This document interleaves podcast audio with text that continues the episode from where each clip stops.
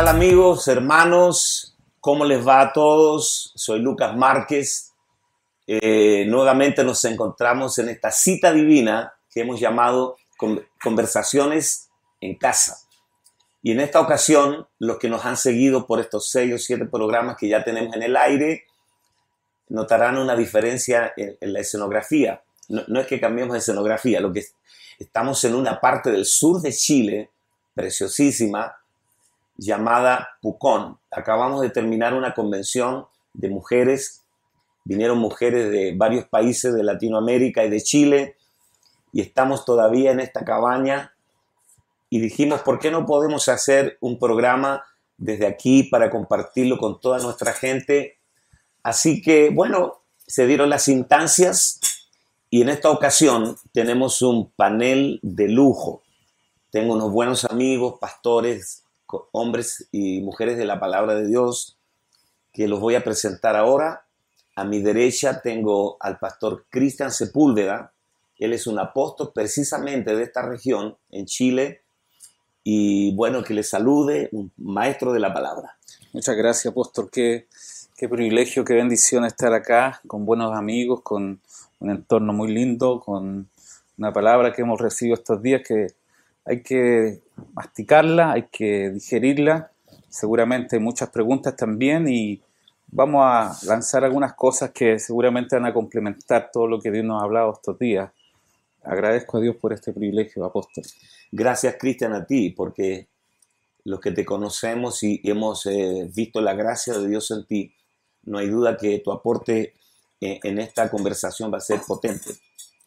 También me acompaña el pastor eh, Fernando Regules, él es argentino de Buenos Aires, preparador de arqueros y también fue arquero profesional de fútbol y está haciendo un trabajo pastoral junto a su esposa en los camarines, las canchas de Sudamérica con una experiencia extraordinaria, llevando la palabra del nuevo pacto a ese universo que para muchos de nosotros era totalmente desconocido. Si puedes presentarte, saludar a la gente, Fernando. Bueno, muchas gracias, Apóstol, por, por poder estar acá, por la invitación. Y sí, como, como bien vos decías, es, esta palabra está transformando, por ejemplo, en el ámbito del deporte. Está transformándolo todo. Y eso es lo que cambia la vida de las personas, el sacerdocio, entender, porque para los que venimos de una cultura que no es religiosa, ni siquiera ningún ámbito de religión, es muy difícil a veces entender de lo que vamos a hablar, entender lo que es sacerdocio. Y bueno, y gracias por toda la revelación que estás trayendo en estos, en estos días, ¿no? Con este tema específico. Claro, no, y la alegría de tener a tu esposa acá, la pastora Nati, que está haciendo un trabajo con las esposas de los futbolistas impresionante. Eh, preguntarles primero, ¿cuántos años de casado llevan? Usted dígalo. Porque tiene miedo a equivocarse. No, 26 años de casado. Nos pasa todo, tranquilo. 26 años tenemos. 26 años, tres hijos, un nieto. Una nieta. Puede presentarse, Pastora Nati. Todo, toda una vida con Fernando y, y también cuando Dios nos, nos rescató y con esta palabra hemos eh, entrado en, en un tiempo de transformación en todos los sentidos, así que poder compartir este tiempo también acá, esta conversación tan, tan buena, tan edificante para nosotros y para el cuerpo de Cristo. Así que estamos honrados, contentos, felices de poder participar. Aprecio que estén acá y aprecio de que se hayan dispuesto para ser parte de esta cápsula y sé que Dios va a fluir de una manera de testimonial para que podamos mostrarle a la gente que el sacerdocio universal y real de todos los creyentes no reconoce fronteras. Deporte, arte, o sea, todas las disciplinas del quehacer humano sean alcanzados, permeados por la revelación de Jesucristo. Lo que vamos a hablar a continuación tiene que ver con la tarea, la gestión de millones de líderes en Latinoamérica que están insertos en la realidad y en la vida de la iglesia local y que, que tienen muchas preguntas, como nosotros teníamos muchas preguntas. Eh, ¿Cuál es la diferencia entre la iglesia real y la iglesia ideal? ¿Qué tiene que decirnos la escritura acerca del, del liderazgo, del, del sacerdocio, del ministerio de todos los creyentes? Tal vez digamos algunas cosas acá que pueden parecer en la superficie violentas, pero lo que tratamos es de alinearnos con el diseño divino, porque la iglesia fue concebida en la eternidad pasada por Dios y Él la diseñó de principio a fin y no dejó nada librado la imaginación humana. a nosotros no nos toca mejorar ni alterar ni, ni desconocer el diseño divino, sino averiguarlo en el Espíritu. Por eso Pablo y los apóstoles siempre están orando para que los ojos sean abiertos y veamos cómo es que Dios diseñó todo esto. En Apocalipsis capítulo 1, del, verso 4 al 6, hay un pasaje que lo vamos a usar para arrancar esta charla. Eh, dice así, Juan a las siete iglesias que están en Asia, gracia y paz a vosotros del que es, del que era y que ha de venir, y de los siete espíritus que están delante de su trono, y de Jesucristo, el testigo fiel, el primogénito de los muertos, y el soberano de los reyes de la tierra, al que nos amó y nos lavó de nuestros pecados con su sangre, y nos hizo reyes y sacerdotes para Dios. Su Padre, a Él sea gloria e imperio por los siglos de los siglos. Amén.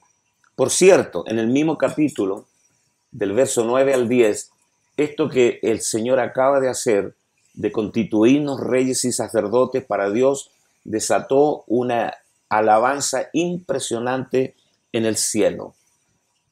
El apóstol Pedro también en la primera epístola, en el versículo 4 en adelante, él nos habla de que nosotros eh, nos acercamos al Señor, eh, la piedra viva desechada ciertamente por los hombres, y que nosotros somos piedras vivas, edificados como casa espiritual y sacerdocio santo al Señor. Entonces, lo que quiero para que arranquemos es importante. El, sacerdocio universal, eh, el sacerdocio real y universal de todos los creyentes, eh, como lo dice la palabra, universal, es para todos, desde el mismo día que alguien se convierte a Cristo y nace de nuevo, por derecho divino, no por el reconocimiento de una estructura denominacional o de algún Sanedrín o, de algún ancianato, sino por derecho divino ya es un sacerdote real. Por cierto, necesitará ser entrenado, formado, pero ya es un sacerdote real.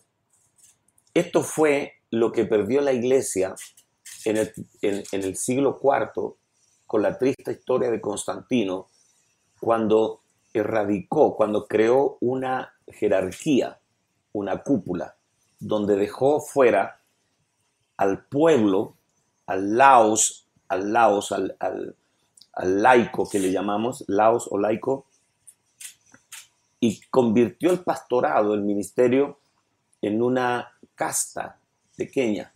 Ustedes que son pastores, y ahí ahora quiero que, que, hablen un poco, opinen sobre este asunto para que nos introduzcamos en esto.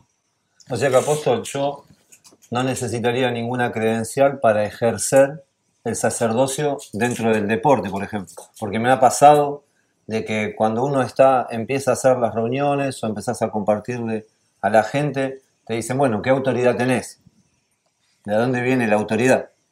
Entonces, bueno, nosotros rápidamente decimos, es del cielo, porque nos las ha dado Dios. No necesito una credencial, un título para poder acortar la distancia que hay entre la gente y Dios.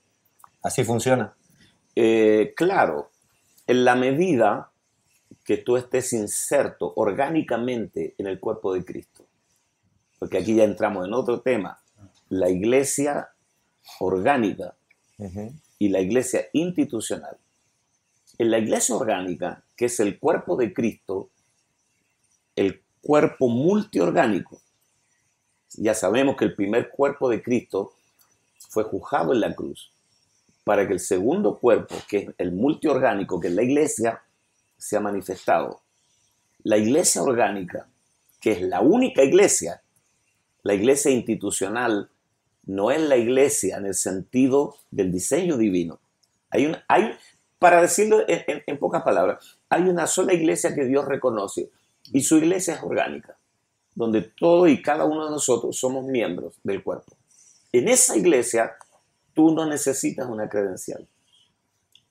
Lo que no significa que, una persona opere en rebeldía, claro. ¿no? que no se someta a nadie. No, no, estamos hablando de la burocracia. ¿Por qué alguien tiene que ir a estudiar a otro lugar para ser pastor? ¿no?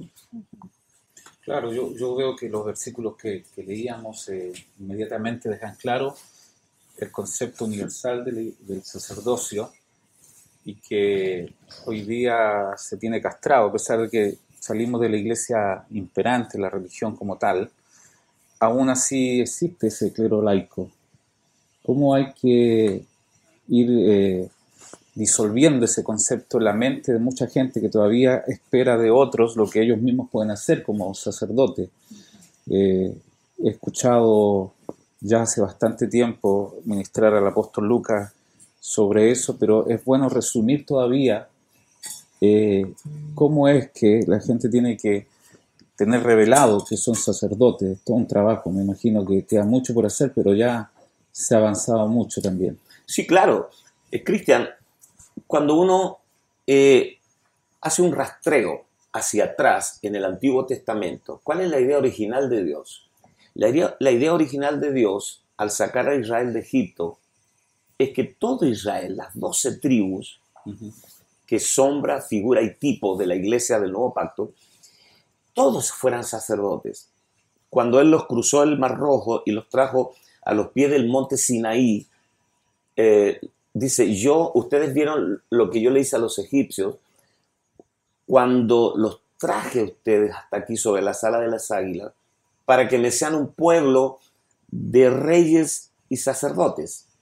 Pero ¿qué pasó? La triste historia del becerro, el becerro de oro.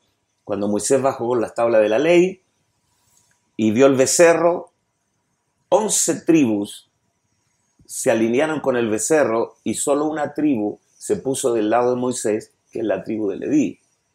Y esa tribu fue la única que Dios conservó para que fueran sus sacerdotes reales. Si tú tomas una calculadora y sacas la cuenta de una tribu de 11, es menos del 8%, ah. que se parece mucho a lo que estamos viviendo hoy. O sea, menos del 8% de los miembros de una iglesia local están activos trabajando en el ministerio. El resto descansa como en una playa junto al mar. Entonces, ¿qué, sucede hoy? Al volver nosotros a este diseño del sacerdocio real y universal del nuevo pacto, eh, lo que Dios pretende es recobrar a todo su pueblo para que ejerzan este sacerdocio real y universal. Entonces estamos en esa tarea. Por eso eh, tú ibas a hacer una pregunta, Nati, con respecto a que la gente de muchas denominaciones eh, mandan a su gente a, los seminarios bíblicos para que se gradúen de pastores. Claro, porque entendiendo lo que estamos hablando, tenemos que decir que cada hijo de Dios, cada nuevo creyente ha entrado al ministerio.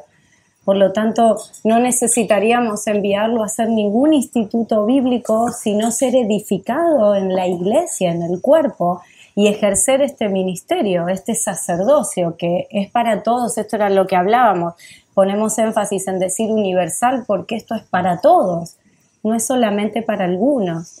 Y tenemos iglesias llenas de asistentes sentados como, como espectadores esperando algo cuando ya hemos ingresado al ministerio, podemos afirmar eso. Son espectadores cuando Dios nos quiere hacer protagonistas. Justamente. Lo que, lo, que los pastores en una iglesia institucional, una iglesia organizacional, lo que tienen cada domingo sentados en sus bancas o son los fan club del pastor porque la gente va porque me gusta como predica, o sencillamente es un predicador con público que aplaude los sermones del pastor. Claro. Pero esa gente que está sentada en las bancas no tiene ningún desarrollo, son amorfos, no, no, no funcionan. Porque si tú solo, tú- mira, si tú solo dices miembro, miembro define función. La mano, los dedos son miembros porque todo funciona con, con asignaciones definidas. Y si una persona solo va el domingo y se sienta para escuchar un sermón, eh, no es miembro, es un asistente, si no funciona. Entonces hemos atrofiado la iglesia y hasta que no nos volvamos enemigos feroces de este sistema que por dos mil años atrofió a millones y millones de personas para que desarrollen la obra de- del ministerio. Y después tenemos otra cosa. Mira, la iglesia primitiva, por ejemplo, no tenía seminarios bíblicos o institutos bíblicos. ¿Qué, qué- qué va a estudiar la gente a un instituto bíblico? Hermenéutica, Ah, técnicas. introducción al Antiguo Testamento, eh, teología bíblica y sistemática, homilética, te enseñan a predicar. Estas cosas eran impensadas, inimaginables para la iglesia primitiva. Claro. ¿Dónde se formaban ellos? ¿Dónde eran formados como los próximos ministros? En la vida normal, semana a semana, de la iglesia local. Entonces, ahora, yo tengo del sistema, tengo un doctorado, me dieron un título, un doctorado en teología pastoral. Ah, ¿Quiénes son los que enseñan en los institutos bíblicos? ¿Quiénes son los profesores, los mentores que forman en las aulas de los seminarios bíblicos a los, entre comillas, próximos pastores de las iglesias? ¿Quiénes son? Pastores fracasados, que, no, que les fue mal como pastores. Entonces las denominaciones, para no dejarlos sin trabajo, los contrata para que sean profesores de- de- del instituto bíblico. O sea que como modelo tampoco sirven. Entonces, como alguien dijo hace muchos años atrás, alguien dijo, los seminarios bíblicos y los institutos bíblicos son las muletas de una iglesia enferma. Entonces, ¿qué dice, Fernando? Sí. Dice, eh, ¿sanemos la iglesia? ¿Sanamos la iglesia o ponemos una fábrica de muletas? ¿Qué hacemos? Claro. Hay que sanar la iglesia. Yo te iba a preguntar, porque por ahí sirve también para todos los que están escuchando. En mi caso, yo no terminé la escuela. Y en mi caso no fui a ningún eh, estudio bíblico eh, de, este, de, esta, de este seminario, de esta altura que vos decís, o doctorados. Yo no hice nada de eso. Y recién las palabras que vos decías, de lo cual aprendiste, eh, para mí son chinos. Pero igualmente estamos ejerciendo una función y estamos llevando fruto.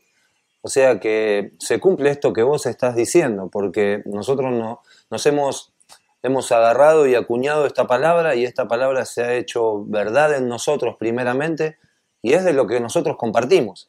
Y está eh, cambiando, transformando la palabra, no nosotros, está transformando la vida de muchas personas. Sin apóstol tener eh, todos estos estudios bíblicos y, y estos estudios sistemáticos, que está bueno por ahí conocerlos y saberlos pero sin hacerlo nosotros también estamos llevando la palabra a los lugares que nosotros llegamos. Pues es para animar también el apóstol a la gente que no tiene estos estudios y por ahí piensa que no puede. Por supuesto, o sea, la pregunta entonces sería, ¿quién califica? Claro, Yo estoy mirando a Nati y, y- y- y veo cómo ella está ejerciendo un pastorado altamente efectivo en muchas mujeres y hombres. Es una generación. Y, y cómo se formó Nati en la contingencia, en el Claro. terreno, estudiando, eh, eh, aprendiendo a Cristo en Génesis, Cristo en Éxodo, Cristo en Levítico, Cristo en las Escrituras. Claro. A- a- a- yo creo que a ti no te interesa cuántos kilómetros había de Jericó a Jerusalén. ¿Cuál fue el primer viaje de Pablo? Todo eso yo me lo banqué en la escuela bíblica. ¿eh? Eh, eh, ¿De qué tamaño eran las murallas de Jericó? ¿A quién le importa eso si en realidad la escritura tiene como solo objetivo revelarnos a Cristo. ¿O no, Nati? Claro, de hecho yo pensaba en tanta terminología, ¿sí? Y aquello que cuando uno ingresa como nuevo en la iglesia, todo esto tiene hecho una imagen o una idea, que es un sacerdote, que es un ministro, que es un obispado, como hablábamos de, de esa palabra que Pablo dice, bueno es anhelar el obispado. Entonces, aprender a definir estas cosas en, en, la realidad, en el diseño divino de Dios y no en lo que nosotros hemos tomado como imagen de eso. De hecho, uno habla de un sacerdote y lo primero que piensa al señor vestido de negro con el cuellito, con el cuellito blanco, sí. Y esa fue la imagen tal vez en, en, en un ámbito de Latinoamérica que todos tenemos. Entonces, aprender más que cuál fue el primer viaje, o tantas cosas que estábamos nombrando, ¿qué significan todas estas cosas realmente en el diseño de Dios? Uh -huh. ¿Qué es un sacerdote? ¿Qué es un ministro? ¿Qué es un obispo? Por ejemplo, si yo te pregunto a ti, ¿qué le estás compartiendo a las chicas en Buenos Aires, las mujeres, en este momento? ¿Qué, qué le estás compartiendo tú el discipulado? Y básicamente es que hablamos en este tiempo del llamado, que Dios las llamó, Dios hizo un llamado en ellas. Y dentro de este llamado fue para constituirlas, como decía la palabra de Apocalipsis, en reinas y sacerdotes para nuestro Dios. Uh -huh. ¿sí? y, y a partir de ahí empezar a entender todas las cosas, porque eso las saca de, de, la posición de espectadoras de algo, esperando siempre algo cuando Dios ya te llamó, ya te invitó, te ha dado su misma naturaleza en el Hijo, ¿sí? que es impartido en nosotros y, y a partir de esto es un nuevo comienzo y, y ellas tienen que comenzar a descubrir ¿sí? de qué se trata esta realidad de Cristo en nosotros. Y esto es básicamente lo que comenzamos trabajando en ellas para que salgan de la posición de espectadores esperando algo a la realidad de Cristo y cada uno es un ministro y la, y, y la preparación es para que cuando, sobre todo estas mujeres jugadoras de, de, esposas de jugadores de fútbol que tal vez hoy están y mañana les toca estar en otro lado, puedan ejercer ese llamado, ese ministerio que hay en ellas, uh -huh. ¿sí? en el lugar, en el escenario donde Dios las coloque. Uh -huh. Y esto es lo que trabajamos en profundidad. Y como dice Pablo, a tiempo y fuera de tiempo, porque en estos casos el tiempo es corto, uh -uh. muy corto, uno no sabe cuánto tiempo los puede tener eh, eh, participando en la reunión con nosotros. Les tocan viajes, les tocan distintos escenarios y esa es nuestra tarea, enseñarles a qué fueron llamados y cuál es ese ministerio. Mira, aquí yo tengo anotado por lo menos cinco cosas que son relevantes e importantes con respecto al sacerdocio real y universal de todos los creyentes. Número uno, cada cristiano es un sacerdote, indiscutiblemente por derecho divino. Dos, todo hijo de Dios, en el, en el momento que nace del agua y del Espíritu, ingresó al ministerio, al servicio. Ministerio significa servir. Así, simple y llanamente. No es una estatus, no te da categoría, simplemente el ministerio, el ministro es alguien que sirve.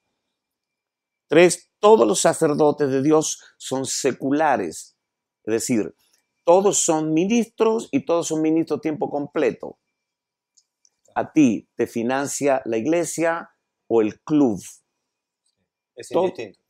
No importa quién te financie, tú estás tiempo completo. Cuatro, no tenemos ningún mediador en la tierra, un sacerdote que medie entre tú y Dios. Nosotros todos somos sacerdotes que vamos directamente a Dios a ministrar. Y cinco, que el reino está compuesto de sacerdotes.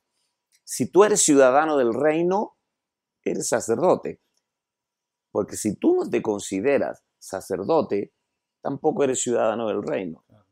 Porque el reino está compuesto de sacerdotes. Es terrible eso. Ajá. Entonces, si tú te consideras ciudadano del reino, automáticamente ineludiblemente tú eres un sacerdote. Apóstol, ¿te puedo hacer una pregunta con respecto a esto? Sí, sí.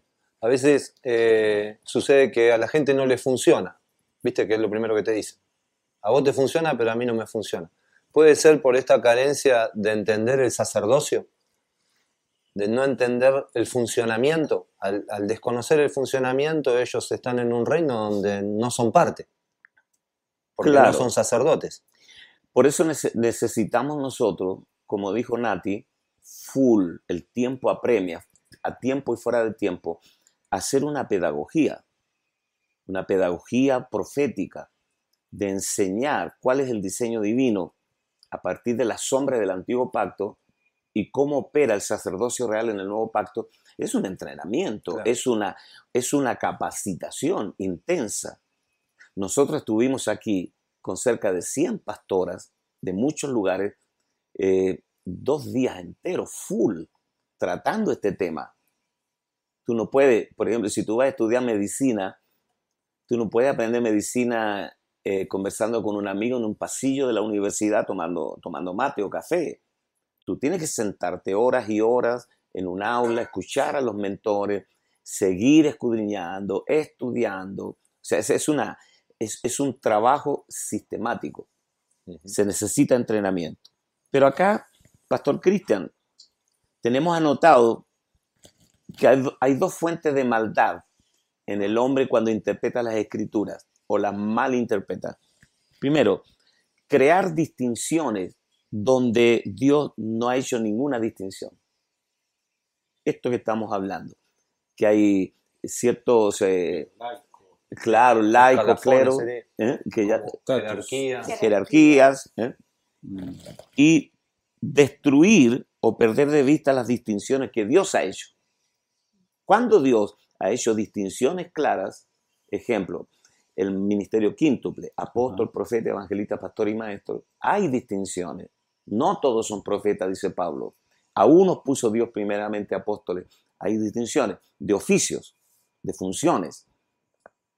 Y, eh, como dije, crear distinciones donde Dios no ha hecho ninguna. ¿Cómo ha sido en la praxis, Pastor Cristian, en tu apostolado, en tu pastorado? La gente tiene conceptos muy elevados sobre los ministerios. De hecho, es una honra, dice la palabra, que Dios nos tuvo por fieles para ponernos en el ministerio. Es tremenda honra. Sin embargo, no acaba en nosotros. La idea es entrenar y eh, equipar, algo que ha hecho, bueno, acá, entre todas las cosas, el apóstol Lucas ha sido mi, mi padre espiritual, mi discipulador, y entrena generaciones como las que yo he nacido. Y yo hago lo mismo con otras generaciones. Se han levantado eh, de nuestros lomos nuevos pastores, nuevos ministros. La idea es borrar un poco esa, esas grandes distinciones entre el clero y el laico, entre el estatus, la elite, de gente que pareciera que tuviera más comunión con Dios que, que el común. Y, y esto llega a ser tan, tan categórico sobre eh, que todo, todo creyente es un ministro. Quizá ahí hay una buena pregunta para hacer, porque eh, dio algunas definiciones de ministro. Me gustaría a lo mejor ahondar que es un ministro apóstol. Sí, lo que ha hecho mucho daño en, en estos 20 siglos en que la iglesia ha estado en, en la tierra es la institucionalización de la iglesia. La institucionalización creó las jerarquías. Entonces hoy, hoy lo que tenemos es una iglesia orgánica volviendo, irrumpiendo en medio de una estructura rígida, anquilosada, de, de 20 siglos. Cuando, cuando tú caminaste 20 siglos en una mentalidad organizacional e institucional, transicionar a una iglesia orgánica, donde lo único que, que realmente nos mueve es la vida del Cristo resucitado, expresada en los dones, procesando tu vida, tú como la autoexpresión de Dios, es otra historia, es otro, otro concepto totalmente distinto. En la iglesia institucional se compran servicios para el propio beneficio. Si tú vas a Estados Unidos, tú vas a ver allí avisos por internet donde eh, contratan pastores. y hay un perfil. O sea, si tú quieres ser pastor de cierta iglesia, tú tienes que tener ciertos doctorados, te contratan. O sea, iglesias que contratan pastores. Te lo digo con conocimiento de causa. Hay iglesias que contratan músicos solamente part-time por domingo para que toquen la guitarra o toquen el teclado. No son miembros de esa iglesia, no son parte de la vida de la iglesia, pero son contratados por tres horas para que ellos toquen los cultos. Contratados, pagados. Eso se da en la iglesia institucional. Entonces, ahí se venera el sistema clerical creyendo que si desapareciera ese sistema clerical, la iglesia se terminaría en el mundo. Y es todo lo contrario. Porque mucha gente dice, ah, o sea, si todos son ministros, si todos son sacerdotes reales, eh, ¿quién dirige? ¿Quién manda? O sea, la pregunta es, ¿quién tiene el control y sobre cuánto espacio? No, no, no, no, tenemos la capacidad de ver en el espíritu que la iglesia orgánica, la iglesia de Cristo, es la sal de la tierra, la luz del mundo, que provocaría una revolución en, naciones completas en corto tiempo. Ahora, ¿por qué se acepta este sistema eh, clerical, esta pequeña casta sacerdotal que tienen las iglesias, eh, que son un, un pastor por iglesia, uno solo, que dirige todo, o tres pastores, con una iglesia de mil miembros, donde hay 990 y 7, 997 personas que no hacen nada, solo asisten, gritan amén y aplauden el mensaje del pastor. Entonces, este sistema clerical eh, es tan antiguo, que tiene como 2000 años, que se acepta como el original. Y no es el original, no es el diseño divino. Eh, alguien me hizo una pregunta, Cristian, sobre las definiciones de términos. Mira, eh, Pablo habla del, del, Pablo habla del, del, clero y del laicado. ¿no? el clero, la, la, definición de la palabra clero es una, una porción, una herencia. La herencia se le llamaba el clero, una porción, un pequeño grupo. En este caso, en Israel, el clero terminó siendo la tribu de Leví. El resto era el pueblo, Laos. Laos. Cuando, cuando Juan le escribe a una de las iglesias de Asia, le dice, tienes ahí la doctrina de los necolaos, los nicolaitas, los necolaos, que significa eh, el gobierno sobre el pueblo, Necolaos. Cuando Nicodemo, Nicodemus, Nicodemo vino a hablar con Jesús de noche, él dijo, sabemos que has venido de Dios. Él era un principal de la sinagoga. Pero el nombre Nicodemo, Neco, Necodemus, el, el gobierno sobre el pueblo. Eso es la jerarquía sobre el pueblo. Entonces, la doctrina de los nicolaitas era esta jerarquía, perpetuar esta jerarquía de dominio sobre el pueblo. Eh, la palabra laos es pueblo, la palabra clero es la porción. En el nuevo pacto, todo el laos es el clero. Todo el pueblo es la porción de Dios. Nosotros somos su porción, somos su amada, la esposa. Así que toda persona que llega a ser parte del pueblo de Dios, engendrado por Dios, inmediatamente es su clero. Entonces, ¿cuál es el modelo, Pastor Cristian, acá? Nosotros vemos al clero predicándole al laos. El laos se sienta y el clero le predica. El laos escucha lo que el clero le está predicando. Pero en el diseño del nuevo pacto, el laos es el clero y el clero es el laos. Así que todo el pueblo, el pueblo no se siente a escuchar el mensaje. El pueblo porta el mensaje y es el mensaje. De hecho, la iglesia primitiva, ni si, la, la iglesia primitiva nunca se reunía a escuchar un sermón. De hecho, la palabra sermón ni siquiera sale en la Biblia. Alguien me dijo por ahí, ¿y qué pasa con el sermón del monte? No, no, es el subtítulo. El sermón del monte. Alguien le puso el sermón del monte, pero no está en los originales.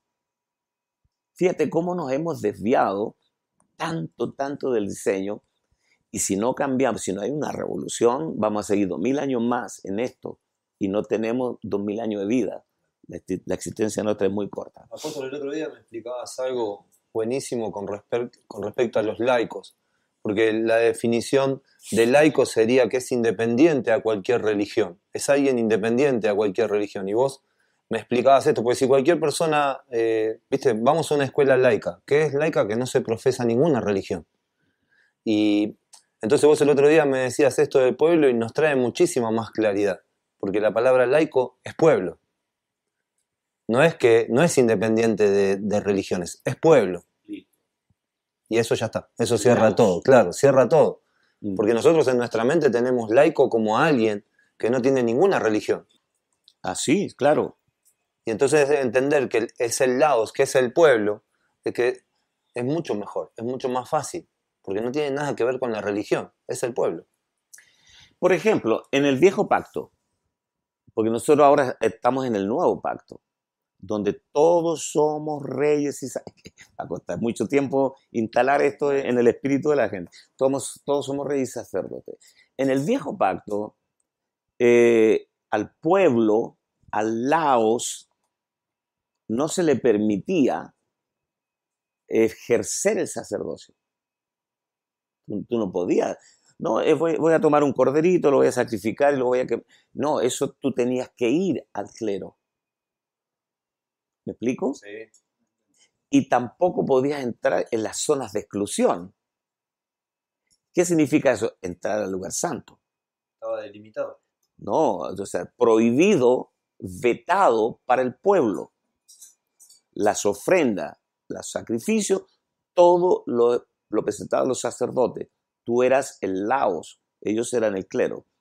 En el nuevo pacto se eliminó eso. No hay, no hay clero ni laico. Todo el pueblo es un pueblo, una comunidad de reyes y sacerdotes. Ahora, ¿qué pasaría? Por ejemplo, Cristian, tú te paras en una iglesia a la salida del culto y, y le preguntas a cualquier persona, ¿es usted un ministro? ¿Es usted un sacerdote? Te miraría y te diría, no, yo, yo, yo, so- so- yo asisto, yo soy miembro. ¿eh? Con- consideraría ridículo que tú le dijeras, ¿sabía que usted es un ministro? ¿Que usted es un sacerdote real del nuevo pacto? Ellos dirían, no, eso es ridículo. Yo no, yo solo asisto acá, no me meta en problemas. Yo, porque en realidad vamos a batallar también con otra cosa, pastor. El proceso de llevar al pueblo que por dos mil años caminó liberado de toda responsabilidad.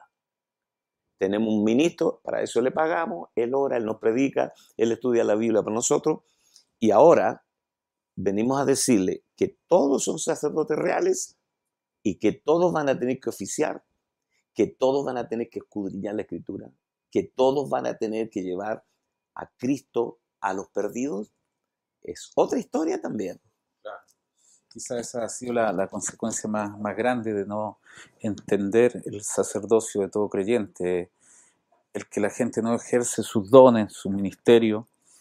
La, iglesia consume su tiempo en los cultos dentro de los templos y se ha hecho tan rígida, tan, tan lenta la cosa.